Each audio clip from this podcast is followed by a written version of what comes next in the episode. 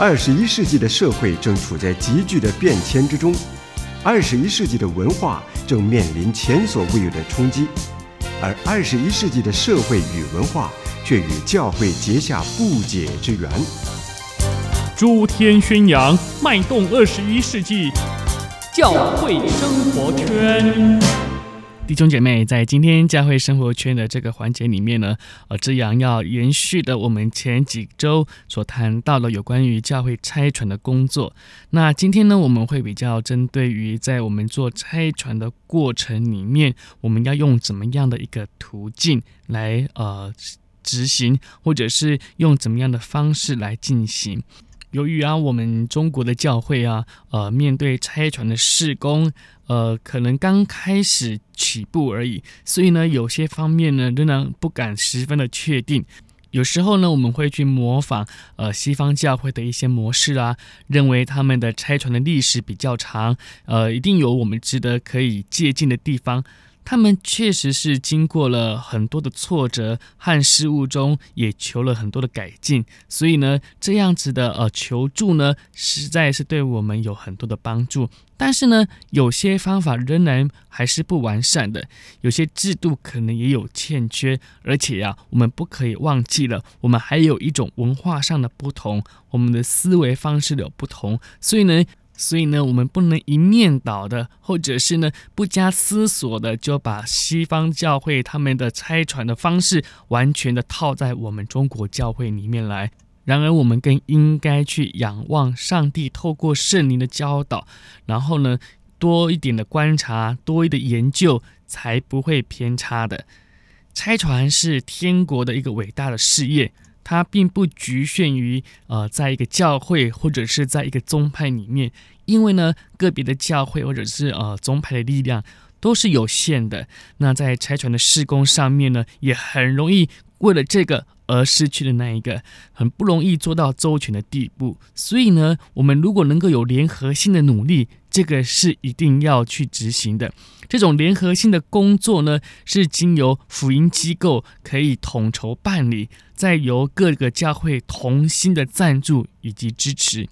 那所谓的联合性的事工呢，最基本的呢，就是要做研究工作。研究什么呢？研究的内容呢，有包括像神学的啦、文化方面的啦。工厂方面的等等的，还有策略上面的事情。那我们中国教会呢，也是需要确立一个拆传的神学。有很多人呢，喜欢用呃《以斯帖记》第四章第十四节说：“呃，焉知你得了王后的位分，不是为现今的机会吗？”嗯，这个经文呢，虽然有灵修性的提醒的用意，但是呢，却不是拆传圣经神学的一个基础。主耶稣的大使命，在马太福音第二十八章，不是显得更重要吗？更切合我们拆传的圣经的神学的基础吗？所以啊，拆传既然是向广大的人群宣扬福音以及建立教会，我们就不能够忽略有关于文化的架构。那在西方宣教士对这个方面呢，虽然也给予很多的注意，却是对他本身的文化太过自信了。于是呢，就在过去的历史里面，我们就可以发现有很多拆船的拦阻，一直到我们中国教会呢的过去的历史，也会发现，呃，在西方宣教士，他们常常呢，因为过分自信他们自己的文化，导致啊，基督教在我们中国人的眼光里面呢，一直都是一个洋教，而且呢，这种色彩好像怎么涂抹都涂抹不掉的，弟兄姐妹。我们不可重蹈这个覆辙。我们并非向世俗文化妥协，而是呢，我们要求了解，而且去选择。有了属灵的分辨能力之后呢，我们才能给予福音的挑战。那有关于工厂的研究呢，也是很重要的。我们必须注意有关于地理环境啊、历史背景啊，然后呢，再进一步的去分析人的心呢、啊，了解传福音的对象等等。这种研究呢，是要花很多的时间，而且要花很多的力气的。但是呢，当你系统整理过这些研究资料之后，就可以经常供应教会的参考。那这种是一个长期性的研究计划，一定是很有价值的。那再来呢，就是有关于策略性的研究，是在拆船实际进前呃进军的时候呢，最重要的一个步骤。那宣教士分布的情形呢，应该要尽量的去均衡，而不可以说啊，哪一个地方变成很多宣教士，在某一些地方呢，却都没有宣教士。而且呢，如果呢，我们没有统筹呢，做一个策略性的研究的时候呢，常常会发生一些呃，可能竞争的一种现象。所以，如果没有联合性的努力，这种情形一定会发生的。教会之间呢，应该彼此的取得了解，要互相的补充，互相的帮补，那宣教士呢，才不会被局限在于某一个据点，而且呢，宣教士也才能够扩展到全面，使福音得以广传。联合性的呃机构，除了研究计划之外呢，它也可以从事训练的工作。训练有包括两方面的，一方面呢，就是要对众教会。帮助教会举办拆船年会，以及呢，呃，定期性的特别聚会，让呃弟兄姐妹，让教会呢能够有意向，能够明白，或者是能够清楚说啊，原来拆船工作是这样子的，或者呢，就是呃我们的拆船工作已经进展到什么样的地步，亦或是呢，当我们还没有呃有什么样的地点，还是说我们在这一个呃拆船的地点已经做了很久了，已经大概工作已经完成了。我们要寻找一个新的意向，也是可以透过拆船年会呢来帮助我们找到一个新的据点，开阔我们新的意向的。那另一方面呢，的的训练就是面对宣教士，或者是初期的训练，或者是一个进阶的训练，使他们能够在灵性上与组织上呢都有长进，也在侍奉的方法也可以求进步。同时呢，我们也可以举办很适切的呃，像研讨会啦、讲习会啦、进修班啦、录影函授等等的训练课程，这些呢都是联合性的机构可以做的。所以教会呢更应该从拆船基金以及预算中拨固定的款项来支持这联合性的拆船施工，使这样的研究与训练的工作不至于匮乏。那或许有些弟兄姐妹会说啦，那教会完全委托联合性的机构整体来从事拆船工作，选派宣教士出去，那从头到尾呢，就让那些机构可以包办完成，岂不是更好吗？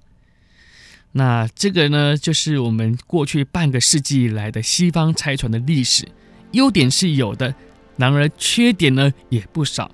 宣教士如果是由机构差出的。实在不如由教会差出，为什么呢？因为宣教士他应该是要向教会负责，教会呢也要直接向他负责。他对教会的观念越深，与教会的关系越密切，他在外面所建立的教会就会越来越健全。如果他没有完整的教会观，必然呢会没有办法带领宣教工场上的信徒建立健全的教会生活，也没有完整的教会。福音的能力呢，一定会受到阻碍，教会的增长也一定会变得迟缓，甚至呢停滞下来。我想这是以往许多教会的一个通病，是由于呃宣教士呢在建立教会的事情上面做得不够完善。我们从事差传呢，拆宣教士出去就不可重复这样的一个欠缺。呃，拆船工作呢，不只是要传福音而已。志阳呢，曾经在过去几个礼拜也很强调的，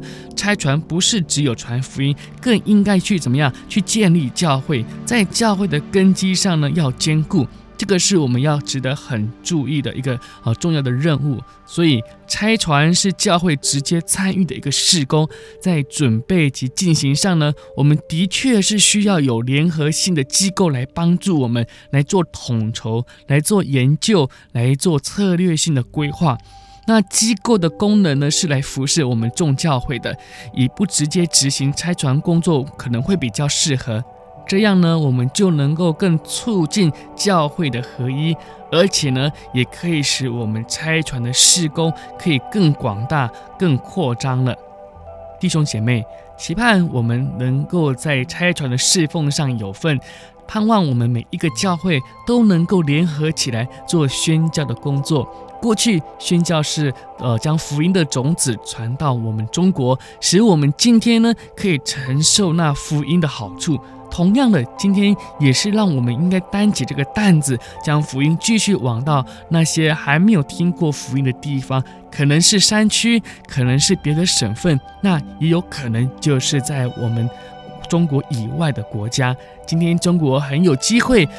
很多的呃劳工呢，可以到国外去工作，可以呢呃参与很多的服务队等等的，这样呢就有了机会跟外国的文化接触，就有了机会可以跟外国的人来接触。如果你是这样的一个基督徒，很鼓励你可以成为一个代职的宣教士。不仅到国外去工作同样的你也可以将你的信仰将你的福音借着教会的支持以及机构的有策略性的安排你可以将福音传给更远更需要的地方的。我是志阳